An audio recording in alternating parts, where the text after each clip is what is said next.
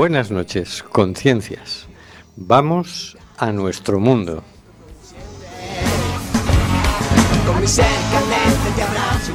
Estamos en Cuac FM en el programa Simplemente Gente, programa sobre la diversidad cultural en Coruña y sobre los derechos de las personas migrantes.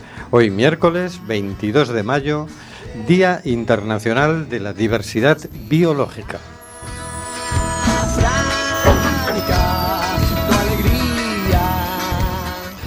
Volvemos a las ondas, volvemos a la frecuencia modulada. Estamos de nuevo en el 103.4. Las ciudadanas y ciudadanos tenemos derecho a comunicar. Mal que le pese a la Junta de Galicia, que recurrió la sentencia del Tribunal Superior de Justicia de Galicia, que nos reconoce el derecho a emitir en frecuencia modulada. CUAC vuelve.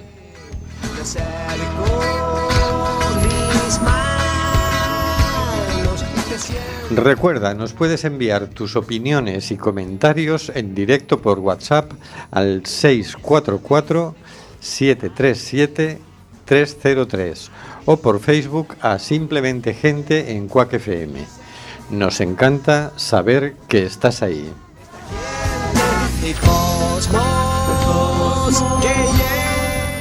Seguimos denunciando los vuelos de deportación de inmigrantes que realiza Europa por medio de las compañías Air Europa, Aeronova y Swifter.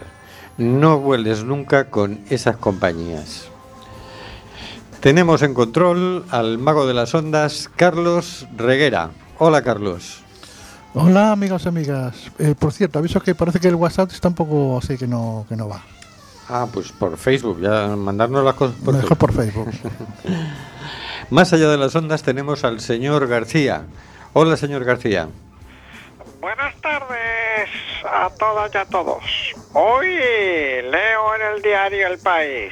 El estado de Washington en Estados Unidos aprueba una ley en la que los cuerpos humanos, por supuesto una vez muertos, podrían, podrán convertirse en compost para fertilizar tierras. Interesante invento, interesante ley. Ya podremos decir, cuando se aplique esta ley, que tras nuestra muerte dejamos el terreno abonado para un mundo mejor. También más allá de las ondas tenemos a Óscar G. Hola Óscar, buenas tardes. Hola, buenas tardes, noches, ya a estas horas y en estas épocas no se sabe qué decir. Bueno, ninguno tenéis un Huawei ni nada de eso, ¿no? Sí. Aquí la resistencia Bueno, bueno, pues eh, cuidadito, eh, que estos días, estos días están peleándose.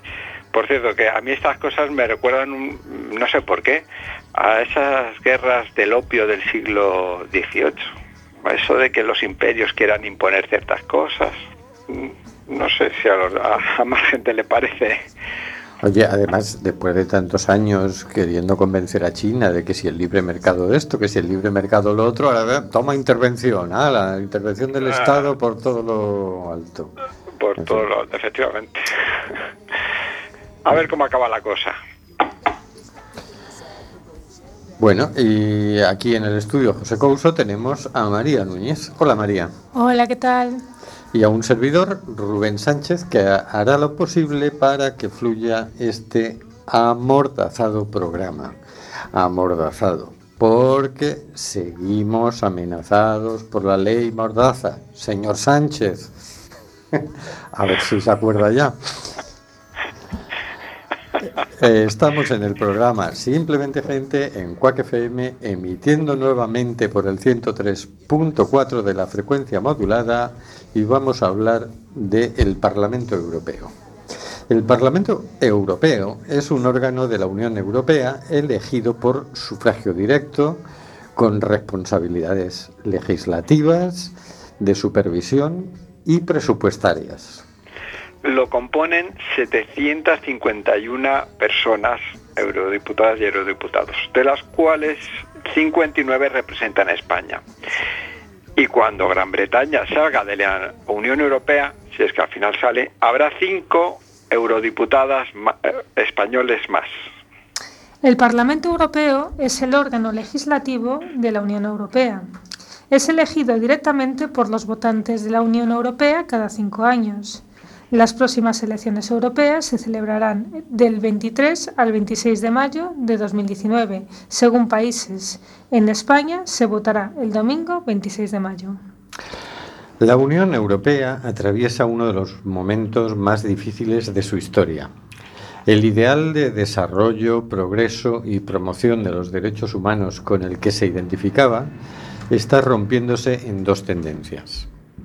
Los dictámenes de la coalición neoliberal liderada por Merkel y Macron, a la que se han sumado primero los gobiernos de Zapatero y Rajoy y recientemente el de Sánchez, con Borrell y Calviño a la cabeza, han frenado el progreso y bienestar de nuestros pueblos y no han hecho y nos han hecho perder toda una década.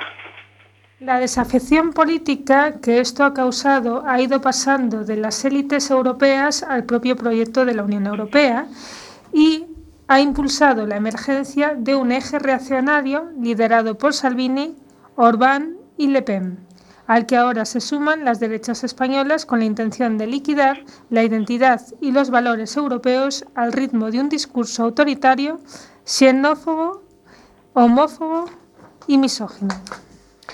Sin embargo, en estas elecciones podemos conducir a la Unión Europea por otro camino. En primer lugar, la Unión Europea tiene la oportunidad de convertirse de una vez por todas en una entidad al servicio de su ciudadanía, una Unión Europea en la que nuestra voz cuente, lejos de la maquinaria limitante de deseos y aspiraciones que hemos conocido. La respuesta insuficiente e irresponsable que dio a la crisis de 2008 y a los retos derivados de las grandes transform- transformaciones económicas han contribuido a que se multiplique la exclusión. No estuvo a la altura y primó los intereses de unos pocos frente a los de las grandes mayorías sociales y populares. Ahora es el momento de que vuelva a funcionar a favor de la ciudadanía europea. Es el momento de que la Unión Europea se convierta en el vector que facilite y allane el camino a políticas que sitúen en el centro a las personas, sus derechos y sus conquistas sociales. Para ello, debemos democratizar tanto las instituciones políticas como económicas de la Unión Europea y dejar atrás la competición entre Estados. Ya sabes, el domingo 26 de mayo tu voto favorecerá a los pueblos o a las multinacionales. No importa poco lo que tú votes. Hoy tienes al alcance de tu pantalla todos los programas electorales. En tus manos queda.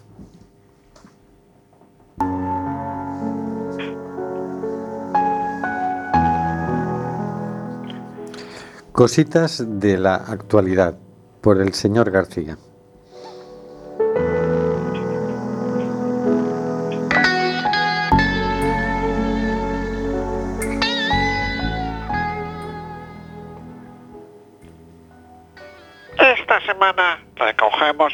Noticia tomada de la página web opendemocracy.net, donde se preguntan, nos preguntan y les preguntan a las instituciones. ¿Dónde están las voces de las mujeres en los proyectos de infraestructura de África? En esta noticia de la que os ofrecemos un extracto nos indican que más del 90% de las mujeres que trabajan en África lo hacen en el sector informal, lo que significa que trabajan por cuenta propia en pequeñas empresas no registradas que por lo general carecen de protección de los derechos formales y no gozan de condiciones de trabajo decentes y que a menudo se enfrentan a la pobreza. Es por esta razón que el movimiento mundial por los derechos de la mujer reconoce que para lograr el pleno empoderamiento económico, las mujeres necesitan tener control sobre los recursos económicos y el acceso a un trabajo decente, así como a infraestructuras de calidad que tengan en cuenta las necesidades de las mujeres y de los hombres. De hecho, el tema de la Comisión de la Condición Jurídica y Social de la Mujer de las Naciones Unidas de este año que tuvo lugar entre el 11 y el 22 de marzo, incluyó un enfoque en la infraestructura sostenible para la igualdad de género. Un informe de peritaje publicado en 2018, antes de que la mencionada comisión destacó la necesidad de que la comunidad internacional comprendiera mejor la naturaleza de la economía informal.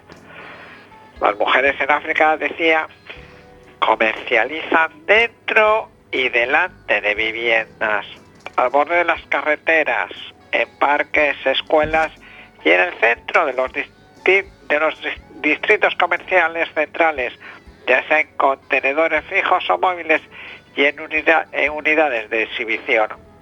Por lo tanto, las ciudades africanas deben diseñarse de manera que se tenga en cuenta el comercio informal de las mujeres la insuficiencia actual de viviendas, calles, mercados, agua, electricidad, vertederos y sanitarios reduce la productividad y la rentabilidad de los negocios de estas mujeres. Sin embargo, muchos proyectos y programas de infraestructura son ciegos a la cuestión de género, lo que significa que quienes se encargan de desarrollar nuevas infraestructuras no tienen en cuenta las necesidades y experiencias de las mujeres lo que perpetúa el limitado papel que desempeñan en el sector no remunerado y en el sector no estructurado de la economía. Isabella Endolo, una activista por los derechos de las mujeres de Kenia, me dijo, a mí no, a la, eh, persona que hizo el artículo, que las mujeres son las conductoras y la columna vertebral de las comunidades de toda África pero que son dejadas de lado a la hora de discutir sobre qué infraestructura se necesita y dónde.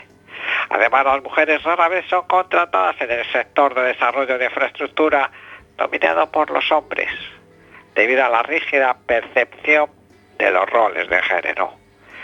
Necesitamos dirigirnos a nuestros jóvenes para la formación y el desarrollo de sus capacidades, en particular a través del aprovechamiento de nuestras instituciones de formación técnica disponibles en la mayoría de los países africanos, dijo Endolo. Jake Beda, director de Infraestructura y Energía de la Comisión de la Unión Africana, dijo que, es, que están empezando a involucrar activamente a más mujeres en sus proyectos de infraestructura. La participación de las mujeres no es negociable especialmente desde el concepto, la selección de los programas hasta la ejecución y la puesta en marcha de los proyectos, dijo. Tenemos la intención de realizar grandes campañas de concienciación en todo el continente para involucrar a las mujeres, aunque es necesario que ellas se presenten más, añadió. En Burundi, Catherine Sommer Trabaja en una agencia que gestiona proyectos de desarrollo de la infraestructura del Banco Mundial.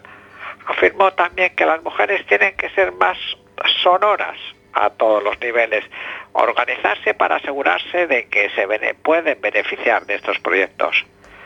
Tenemos que ser proactivas, demostrar que existimos, que estamos allí y que siempre estamos incluidas sobre todo en los asuntos que nos afectan a nosotros mismas. Eso es precisamente lo que las mujeres de Luguasiano están haciendo. Cabete, que describió cómo trabajaban juntas para desarrollarnos a nosotros mismas y a nuestras comunidades, para satisfacer nuestras necesidades, en ausencia del apoyo de las grandes empresas y del gobierno de Zimbabue. La voluntad política parece estar presente desde la Unión Africana hasta la Comisión de la Condición Jurídica y Social de la Mujer. Sin embargo, estos líderes necesitan escuchar las necesidades reales en cuanto a la infraestructura en la que las mujeres africanas trabajan en el sector informal. Solo entonces las empresas de mujeres de Luguasano podrían prosperar. Una preguntita o algo. Bueno, yo hay algo con lo que no estoy de acuerdo. O sea, aquí hay un momento en el que comentas que, eh, pues, mm, creo que es Catherine Summer, eh, comenta, tenemos que ser proactivas, demostrar que existimos, que estamos allí, que siempre estaremos, estamos incluidas, sobre todo en los asuntos que nos afectan a nosotros también.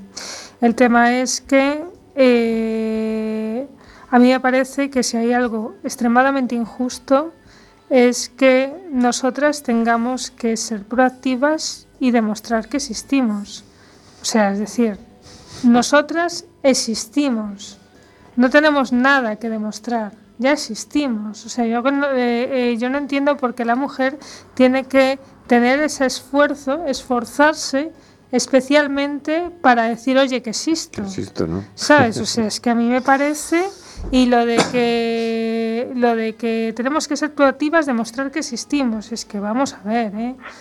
No sé, yo ahí es como se da por hecho que, o sea, ya es que es una actitud un poco es, dar por hecho que, que, no existimos y que para que existamos nosotros tenemos como que demostrar que existimos. Es que no sé, es un poco bestia esto, me parece. No estoy muy. O sea, me parece. Mm. Pongámonos, querida María, desde el punto de vista de una sociedad más machista que la que vivimos actualmente, donde la mujer queda relegada. Miremoslo desde ese punto de vista como que hay que reivindicarse con más fuerza. Ya, ya, ya. Lo que pasa es que es como, que al final es que estamos siempre cayendo en la misma. Es que todo funciona exactamente siempre igual. Es decir, la mujer siempre tiene que esforzarse el triple para demostrar que es igual que el hombre. Es igual que cuando una mujer está en un trabajo, pues ella tiene que hacer el triple de méritos para ser considerada exactamente igual que el hombre. O sea, estamos siempre en la misma. O sea, nosotros para demostrar, el, hombre no tiene que demostrar que existe, la mujer tiene que ser proactiva y demostrar que existe, hacer un esfuerzo especial para que demostrar que existe en países ya como, como pues eso, en, continentes como África. Y luego en las empresas tenemos que hacer el triple de méritos para demostrar que valemos. Es que siempre, es que estamos siempre como con el mismo círculo. Y a mí es algo que me, que me cansa, porque también yo creo que es como un mantra que acompañamos, que en plan de tenemos que estar unidas, tenemos que estar proactivas, tenemos que hacer esto, es en plan mujeres en lucha, porque es que si no estamos en lucha no se nos escucha, si no estamos en lucha, o sea, al final estamos siempre obligadas a demostrar algo, cosa que los hombres no. Sí, sí, esa es la, esa es la triste situación que en la que vivimos, pero pasa con todas las eh, situaciones. Quiero decir, nosotros estamos haciendo un programa para defender los derechos de las personas migrantes, porque si no somos proactivos en la defensa de los derechos de las personas migrantes, no se respetan sus derechos y de hecho pues están matando inmigrantes todos los puñeteros días, ¿no? Entonces, mm, no debería ser así, pero tenemos que hacerlo, es decir, tenemos que ser proactivos en defender los derechos de las personas migrantes.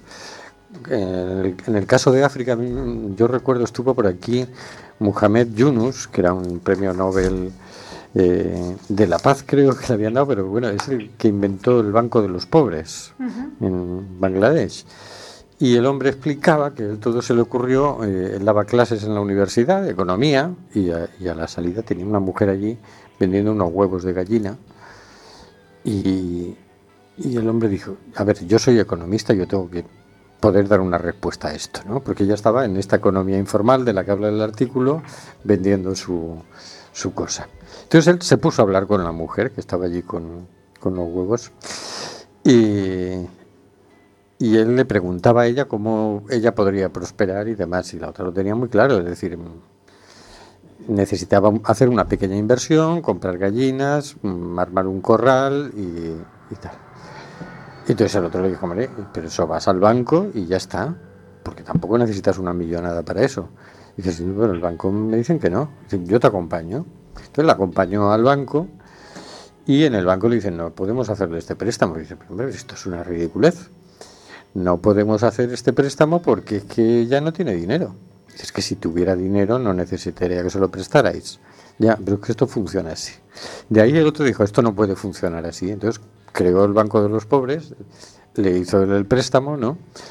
Y esa mujer efectivamente prosperó. Y, él comentaba que precisamente el, banco este había crecido, fue un una cosa muy exitosa y básicamente a quien le prestaban dinero era a mujeres, porque el problema que tenían allí es que si tú le prestabas dinero a los hombres se lo, se lo bebían, se lo gastaban en borracheras, mientras que las mujeres no, porque de ellas dependía la familia, dependían los hijos y eran súper responsables a la hora de devolver el préstamo, de invertirlo en lo que tenían que invertirlo y además, claro, estaban todas buscando cómo sacar adelante una familia, ¿no? Esa era, me, me, lo ha recordado, porque todo este tema de la venta informal, yo esto lo he visto mucho en, en Senegal, pero también lo he visto en Latinoamérica, ¿no? Es decir, aquí antes también, aquí en los pueblos veías que sacaban, yo por lo menos en mi, la tierra donde nací, la, la, caja de naranjas, todo el que tenía una huerta de, de naranjas, pues luego cuando recogías, pues claro, algunas te las comes tú, pero hay otras muchas que las ponías a la venta en la puerta de casa, en una caja, ¿no? Entonces, así hemos ido avanzando todos, ¿no? Entonces, claro, esto en África es muy, muy normal. Y, es cierto, el urbanismo no tiene en cuenta esa realidad. Es como conforme se avanza, se avanza sobre un esquema pre, prefijado donde no hay sitio para eso. Donde en vez de dignificar eso y hacer que esa caja que está ahí eh, reúna ciertos requisitos de higiene, de seguridad, etcétera, no se tiene en cuenta. Es decir, como son mujeres las que lo hacen, pues no. y bueno, asociaciones de ideas que hace uno, ¿no? A estas Oye, edades me, ya. Me, me, he quedado muy sorprendida. Es la edad, me la edad. estás diciendo que un premio Nobel estuvo aquí en el programa. No estuve aquí en el programa, estuve aquí en Coruña. Ah, vale. Eh, que, creo que fue en el, la 11 dando una conferencia, ¿no? Ah, vale, vale, vale. Bueno, pensé podía ser perfectamente que lo trajerais el programa, ¿eh? Todavía no hacíamos el programa. Ay, si qué no. Pero bueno, sí. pero hemos traído un, un premio Pulitzer, por si te vale. Vale, me vale, me vale. Bueno, me vale. varios de hecho. Y hemos traído gente muy valiosa, aunque no tenga premios, pero humanamente fantásticos. Pero bueno, esto. A mí me parece, a mí me parece en general un, un interesante que las mujeres vayan apropiándose y vayan que es una pena que tengamos que estar reclamando cosas. Sí, no debería ser así, debería estar ya, pero como no es así, Ya, es que está claro no. que el que no llora no mama y el que no lucha por ello, ¿sabes? Es un poco así. Pero bueno, también es muy cansino eh, tener que estar siempre en lucha y tener que, eh, que sea algo tan simple como decir, joa, es que para demostrar que existo. sí, verdad. es, que es muy Sí, fuerte, ya. hombre. Eso no pasa aquí en la radio. Llevamos 20 años en lucha para demostrar que existimos y tenemos derecho a emitir. Pero María, lo que hay que tener en cuenta eh, de dónde viene, o sea, de dónde venimos, de en qué situación venimos, qué tipo de estructuras eh, sociales, de relaciones sociales hay. Entonces, es muy triste y más para, para nuestras generaciones y para las generaciones más jóvenes, sí, es muy triste. Pero es que venimos de una situación donde el hombre eh, decidía todo. O sea, la mujer era el accesorio, la decoración. Entonces, se ha ido haciendo hueco no porque el hombre haya dicho, venga, ahora te voy a dar más oportunidades, sino porque se ha reivindicado. Pero eso pasa en todos los ámbitos, no solo en la discriminación por tema de, de género, sino en todas las discriminaciones. O sea, la, la discriminación mm, de los obreros en la empresa no ha sido porque el patrón haya dicho, venga, voy a darte más derechos, te voy a dejar trabajar solo 12 horas a- al día por mm, eh, un salario que te permita subsistir. No, porque los trabajadores se han juntado, se han, han hecho fuerza y, y han reivindicado. O sea, Sí, Eh, vamos, que los derechos hay que arañarlos uno a uno, eso claro, está hay que, clarísimo. ¿eh? eh, eh, no te vienen del cielo. Lo único que vienen del cielo fueron los diez mandamientos, me parece, y en piedra. O sea, que contra la violencia, no violencia activa. Exactamente. Y vamos a escuchar Mama África de Amparo Sánchez y la ONG Alboano.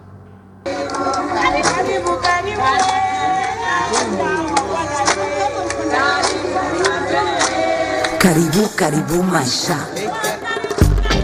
Asisi Sishama. Wira Muhammad yensi Come Wani me, moko njiburudush kumfalme wa mitada. Yesu. Buraman.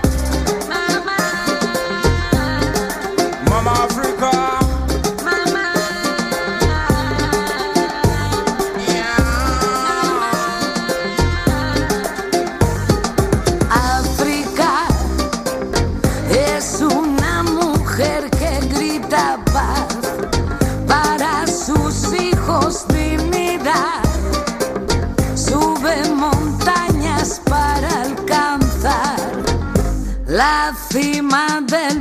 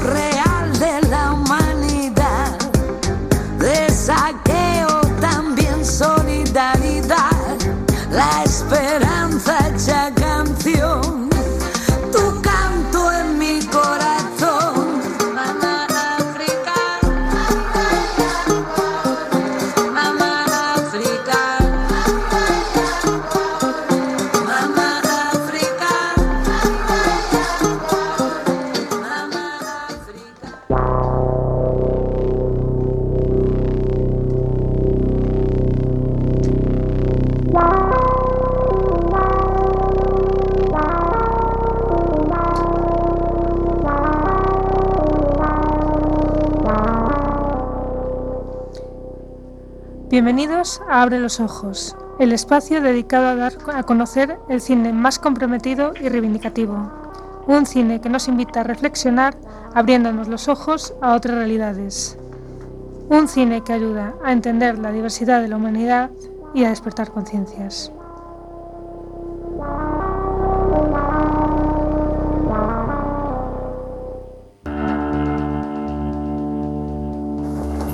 Sabía que éramos las cámaras de pisos? Nadie. Éramos esas mujeres invisibles que iban por los pasillos con el carro y que nadie nos veía. es un contrarreloj. El cliente que es de salida que se va a las 12 y el cliente de entrada que a las 12 ya quiere en la habitación porque él a las 12 ya está ahí esperando. En sí los hoteleros se han aprovechado de la crisis a costa de nosotros, de nuestro trabajo, de nuestro esfuerzo, de nuestra salud. Incluso el coche se estropea a la larga. ¿Y qué es lo que ha pasado? Pues me estropeé.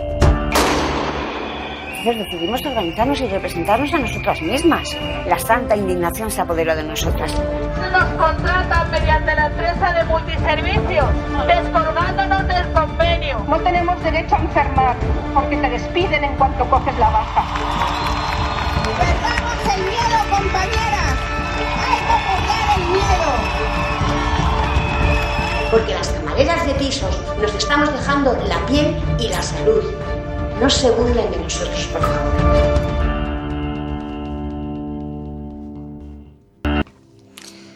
Más de 200.000 mujeres trabajan como camareras de piso en España, pero son tan fundamentales como invisibles en el sector de la hostelería.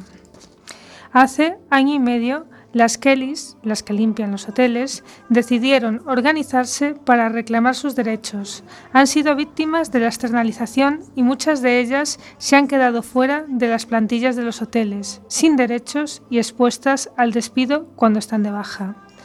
Esta noche tenemos con nosotros a la periodista y cineasta Georgina Cisquella, quien, quien es la realizadora del documental del tráiler que acabáis de escuchar, Hotel Explotación, Las Kellys, para visibilizar la realidad de todas ellas.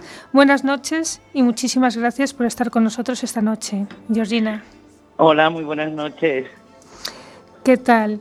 Pues queríamos, como sabemos que estás a punto de entrar ahora a hacer la presentación de, la, de, la, de este documental, pues en, en, en algún lugar, ¿en dónde? ¿En dónde estás ahora? No, estoy ahora estoy en Barcelona. Ah, en Barcelona. Vale, bueno, pues quería, eh, pues a- te vamos a hacer la, la entrevista así rapidito para que para no no robarte mucho tiempo. Eh, ¿Cómo entras en contacto con las Kellys? Ya sé que, son, que es una pregunta, pues que es la pregunta, ¿cómo, cómo empieza toda esta historia?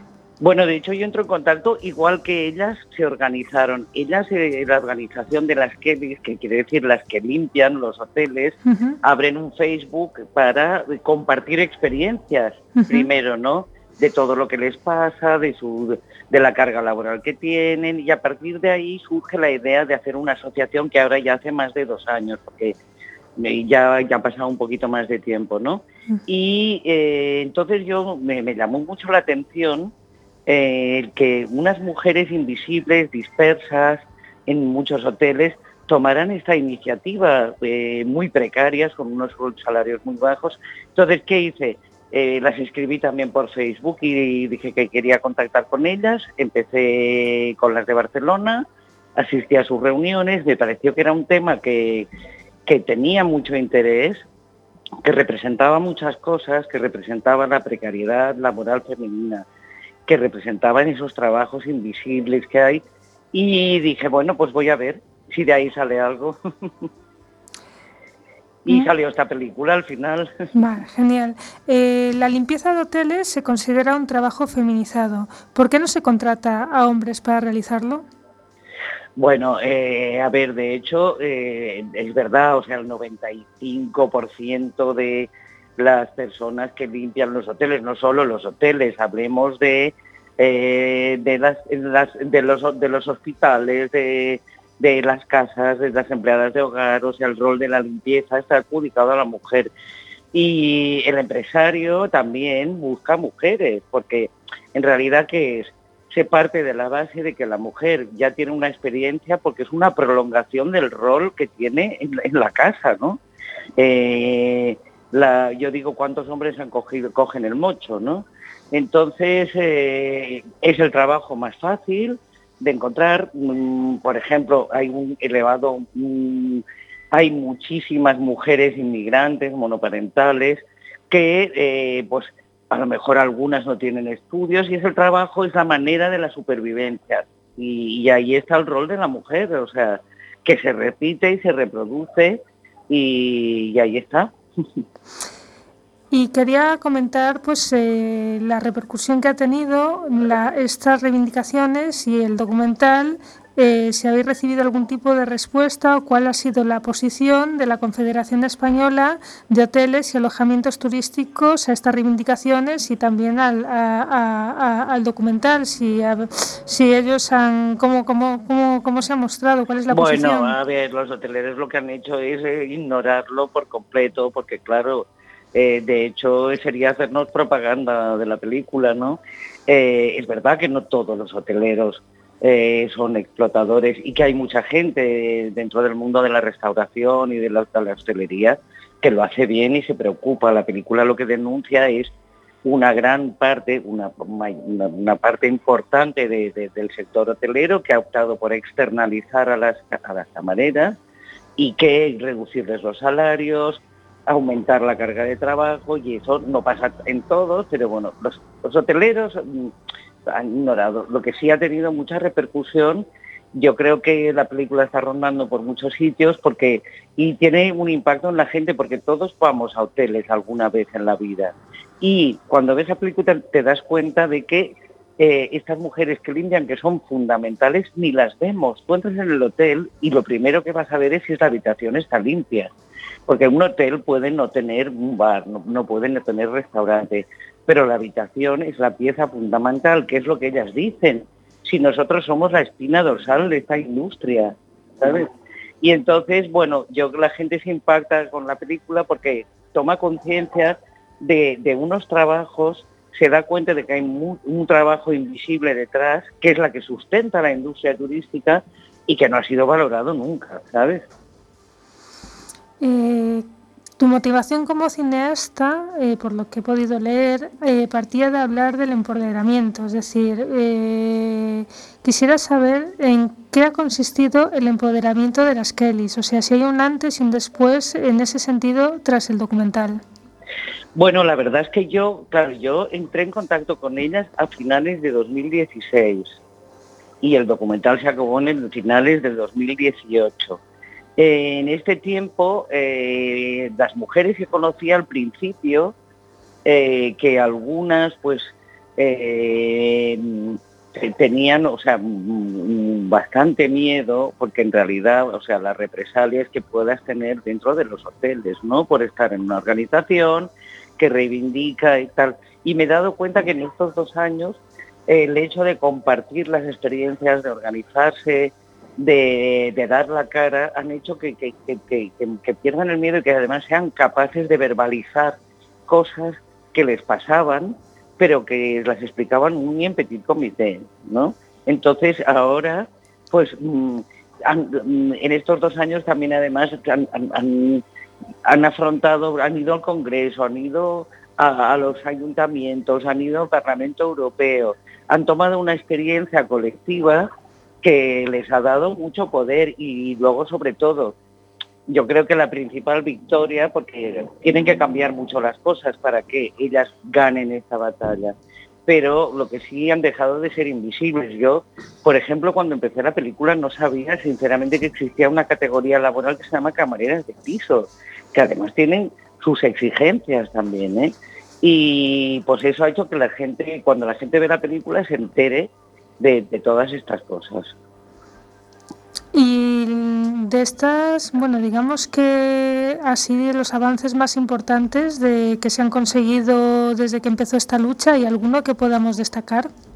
Bueno, por ejemplo, en el, en el documental aparece alguna lucha en algún hotel, por ejemplo en el Hilton, que hubo unos despidos, al final Hilton readmitió a las trabajadoras despedidas y eh, además yo creo que incluso ha, incluido en sus plantillas, porque lo que ellas reivindican eh, a, las, a las despedidas, porque lo que ellas reivindican es que quieren formar parte de las plantillas de los hoteles, no estar en manos de empresas externas que hoy te contrato, mañana te despido.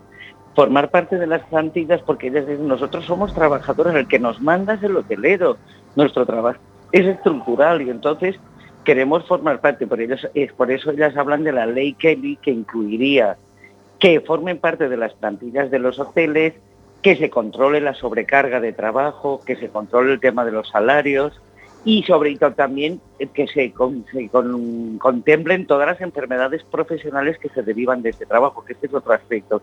Si han conseguido que alguna enfermedad profesional se les reconozca, porque yo te digo, en estos dos años he visto los bolsos y el día a día de estas camareras y te digo que todas llevan medicación.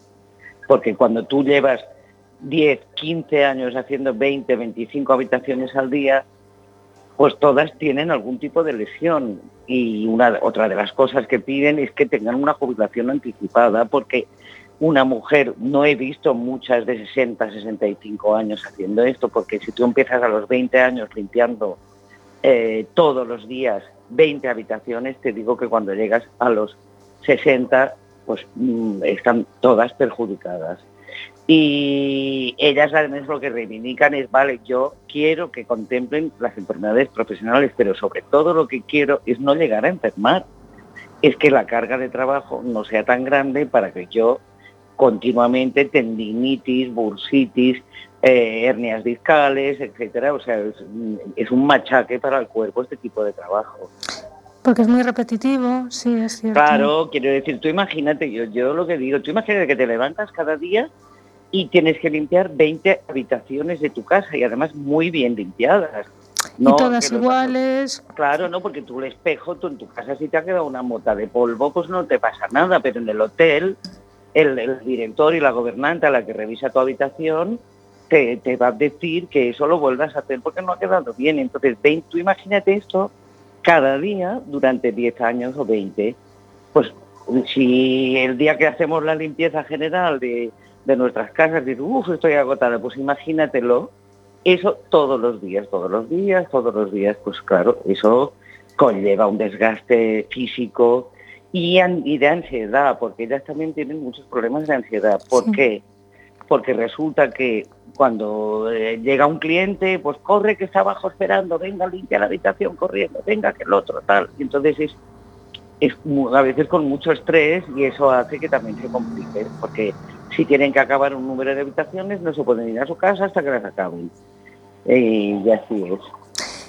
Y en otras entrevistas que he leído, eh, has comentado siempre que lo más importante de este documental es que tras él siempre se genera un debate. Sí. Entonces, quería preguntarte ¿Qué cuestiones se suelen plantear en estos debates? Si se repiten las mismas cuestiones, si hay alguna que tenga más incidencia, que sea la que habla todo el mundo, las preguntas que hace todo el mundo, eh, así alguna que, que sea como la más, mm, digamos, la que más suena. Bueno, la gente se interesa por el tema, sí, muchas veces eh, hay, hay proyecciones que vienen ellas y es que estamos en un sitio que se puede venir porque hay que pensar que además ellas eh, tienen una jornada laboral, por eso yo, yo digo lo de la organización que es muy importante porque tú si resulta que tú tienes un trabajo ya muy duro, tienes la conciliación y tu trabajo en tu casa y luego participas en una organización que cada semana te reúnes para ver, yo digo chapó, porque eso quiere decir que invierten mucho esfuerzo. Entonces la gente que pregunta, pues sobre todo yo creo que da pie a reflexionar sobre la precariedad laboral de, las mujeres por sus enfermedades, también preguntan mucho por sus sistemas de contratación, porque al final se genera un debate también más amplio, porque evidentemente las Kellys tienen un problema, pero todo el problema de la externalización, de los contratos temporales, de los contratos basura, sobre todo en, los sectores feminizados, es brutal. O sea, si hablamos, imagínate, de las cuidadoras a domicilio, de las mm, empleadas de hogar, de, las que limpian los colegios, quiero decir que son ellas, pero eso da pie también a discutir un poco qué está pasando con, con la discriminación laboral, con unos sueldos de un trabajo que es fundamental, pero que se considera que es menor y que eso, bueno, pues son mujeres que les pagamos no sé qué, ¿sabes? Entonces, bueno, pues el debate, yo creo que al final el planteamiento es que en este, este mercado laboral hay que reformarlo, hay que cambiarlo, no se puede seguir explotando a la gente de esta manera y a las mujeres son además las más perjudicadas. ¿sabes?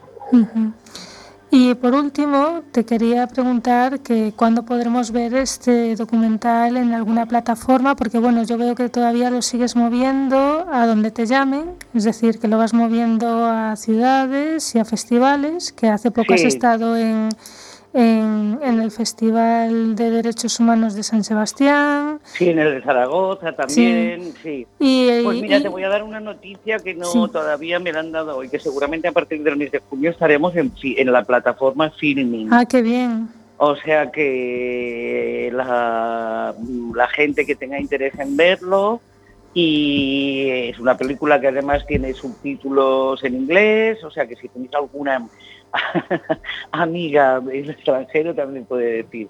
Y yo creo que a partir de junio se podrá ver en filming. Ah. Ahora, lo mejor es que mm, si alguien quiere alguna asociación, las asociaciones de mujeres se han movido mucho, si alguna asociación de mujeres o de mm, trabajo precario quiere organizar un pase, siempre es muy más enriquecedor hacer compartirlo, ¿no? Pero bueno, el que no, si no se puede, pues va a estar en filming. Bueno, pues muchísimas gracias, Georgina, Gracias. por habernos acompañado y habernos cedido un poquito de tu tiempo para hablar un poco de, de tu documental y de esta problemática que realmente, como tú bien dices, es una problemática que la tienen ellas, pero la tiene mucha gente y es eh, un gran mal que tenemos en, en- en España ahora mismo. Venga, gracias a vosotros. Venga, hasta un abrazo. Abrazo. Buenas noches. Hasta buenas Chao. noches.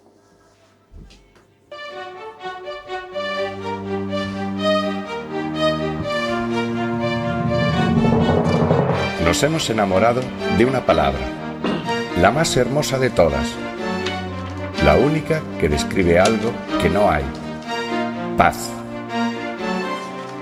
Nos hemos enamorado de una idea, la única que cuenta de verdad, llevar la paz y la no violencia por el mundo. Y lo estamos haciendo, con la mayor marcha mundial que la humanidad haya conocido jamás. París, la ciudad de la luz, pide la prohibición de las armas nucleares, publicado por Presenza el 20 de mayo de 2019 por la campaña internacional para abolir las armas nucleares. París, la ciudad de la luz, ha decidido unirse al llamamiento a las ciudades de la campaña internacional para abolir las armas nucleares ICANN. Esto debería alentar a los defensores de la bomba atómica a ser conscientes del impacto catastrófico de cualquier explosión de armas nucleares y apoyar el Tratado de Prohibición de Armas Nucleares. Tepan. En la reciente reunión del Comité Preparatorio de la Conferencia de las Naciones Unidas encargada del, del seguimiento del Tratado sobre la no proliferación nuclear en Nueva York el 29 de abril a 10 de mayo del 2019, Francia y otros representantes de los países poseedores de armas nucleares han acumulado obst- obstáculos que dificultan el desarme nuclear.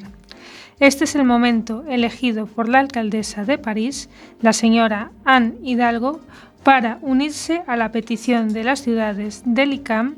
Este llamado, dice Jean-Marie Collin, co-componente de ICAM, Francia, es una iniciativa internacional lanzada por ICAM para apoyar el Tratado de Prohibición de Armas Nucleares y afirmar el derecho de los residentes urbanos a vivir en un mundo libre de la amenaza nuclear.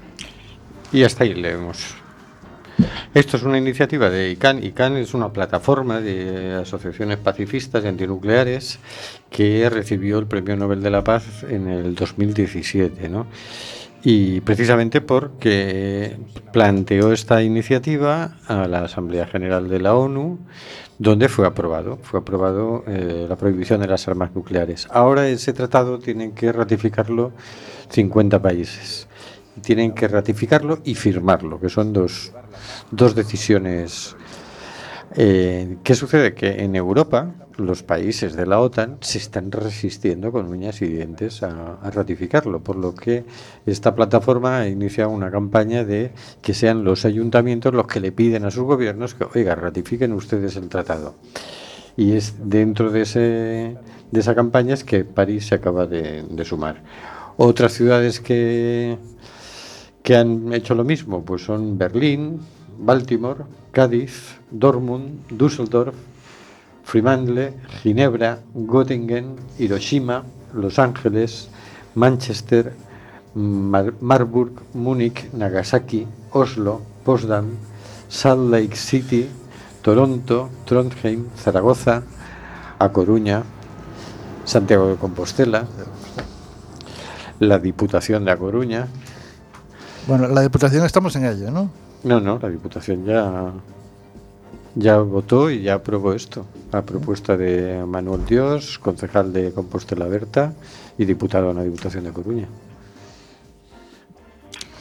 Yo es que creo que además de bueno de que se, se tendrían que sumar todos y esto tendría que salir adelante simplemente por sentido común, eh, pienso que hay otra cosa que se debería hacer que es el de an- abandonar la energía nuclear, está clarísimo, A ¿no? todos es los decir, o sea, es que vale, dejamos de fabricar armas, pero eh, sigue habiendo centrales nucleares en, en los, en, las, en los países al lado de ciudades y luego pasa lo que pasa con los accidentes y con los residuos y, y- y luego pasan cosas como Chernobyl o como Fukushima y, y vale, dices, vale, eh, ya, no, ya no vivimos con la amenaza de una bomba nuclear, pero vivimos con el miedo a que mañana haya un Accidente accidente nuclear. nuclear en una, en una, en una central y, y- y se tenga que ir medio país o muchísimos países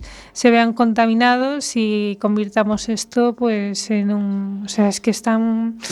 Yo creo que la energía nuclear pues mm, debe ser abandonada. Ya está. si no hubiera ningún accidente, los residuos que generan Sí.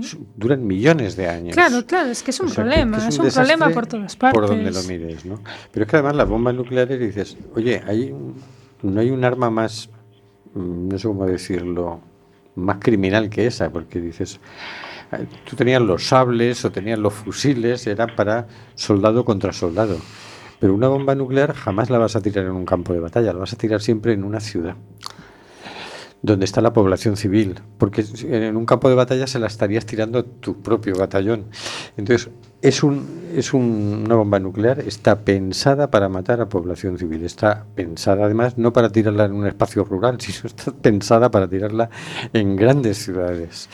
Es el arma contra las ciudades, ¿no? No, pero ya no es solo eso, es que lo que no tiene sentido es decir, de la misma manera que se han prohibido pues las bombas de racimo, eh, las armas biológicas y, y, bueno, y las minas antipersona, es decir, hostias, perdón, es, es decir, la, la- lo que sería la, la bomba nuclear, o sea, es lo peor, o sea, entre todas ellas, la más mortífera, eh, la más destructora y la que realmente puede causar la destrucción del planeta. Es decir, sería, yo creo que eh, eh, todavía no me cabe en la cabeza que no se haya prohibido y no se haya cesado en la fabricación de estas bombas y en el- el- la amenaza que supondría para todo el planeta una posible guerra nuclear. Sería la última. Bueno, vamos con la agenda, porque si no es que... hmm. Tenemos una manifestación por el clima el viernes 24 de mayo de 7 a 9. Desde el obelisco a María Pita organiza Fridays for Future Coruña. El movimiento Fridays for Future nació con el empeño de Greta Thunberg y la conciencia de numerosos jóvenes suecos que se le unieron. El 24 de mayo se hará una gran huelga y manifestación a nivel global. En La Coruña partirá a las 7 de la tarde del obelisco para acabar delante del ayuntamiento. Recuerda que no podemos esperar. Hay esperanza, pero no hay tiempo que perder.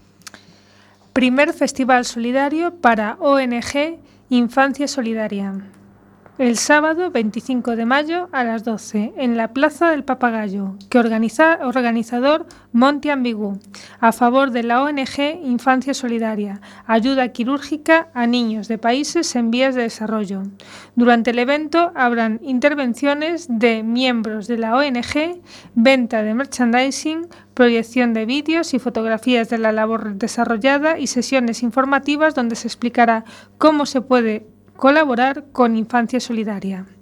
En paralelo, se disfrutará de diferentes actividades como la presentación del videojuego Death Way por Alex Goku, el espectáculo Electribes, Set Circuit Bending por Suso Flores y las actuaciones musicales de Astro Gil, Al- Al- Ayoba y DJ Apem. Y con esto nos despedimos hasta el próximo miércoles. No olvidéis que tenemos un blog muy bonito que se llama simplemente home blog, simplemente punto home punto blog y que estamos en todas las redes sociales del mundo. Tenemos Twitter, tenemos Instagram, tenemos Facebook. Tú pones simplemente gente y empezamos a aparecer por todas las redes. En fin, y ahí esperamos eh, pues, vuestros comentarios y vuestras propuestas. Sí, sí, además que se metan por el blog, que no solo tienen el programa colgado por si lo quieren volver a escuchar, la melodiosa voz de Y compartirlo, compartirlo. de programa y compartirlo, sino que tienen los enlaces de las noticias que hemos recopilado, enlaces, o sea, pueden navegar y, e informarse de todo, de, de todo lo habido y por haber, de todas nuestras fuentes y, norma- y nuestros manantiales. Bueno, pues con esto nos despedimos. Hasta luego, Carlos. Bueno, amigos, amigas, hasta la semana que viene. Nos vemos en la mani del viernes. Venga. Hasta luego, señor García. Hasta la semana que viene. Hasta luego, María. Hasta luego. Hasta luego, Oscar. Hasta luego. Y nos vamos con una noticia buenísima. Leo ahora en internet. La Seguridad Social de Vizcaya reconoce como accidente de trabajo la ansiedad. Es que se van reconociendo cosas que antes no. Es que Hasta la semana que viene. que es importante, pero pa- para la semana que viene lo hablamos. Mm, Que vale. reconozcan accidente de trabajo la, la ansiedad. No, eh, es que está, es una gripe, vete para casa. Es, es importante. Me venía un chiste, me venía un chiste, pero bueno, para la semana que viene. Venga, to- todo esto queda anotado para la semana que viene. Hasta luego, Marisa. Hasta luego, Hortensia. Hasta luego, Nuria, Maribel. Hasta luego, queridas y queridos oyentes.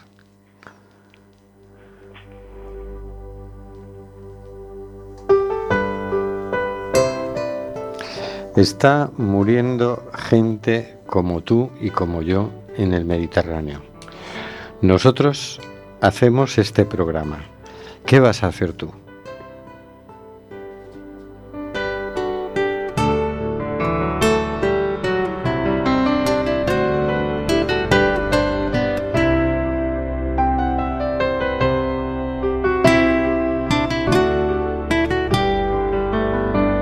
Amazon nos llega el suspiro que alimenta al hijo que vive en Chalpín. Y en Namibia se escucha el ronquido, inquieto y dormido, del nevado del Ruiz. Mientras que hoy la pampa abraza Berlín. Coliseo despierta New York. Chacareras bebiendo de un far, soleares de un tan y una isa de un son. Y una quena con gaita escocesa bailaban en la clave de un djembe y un bongo. Hoy el reggae se impregna con alma de sol, entonando canción. Quizás barriendo fronteras, se hermanen las tierras bajo un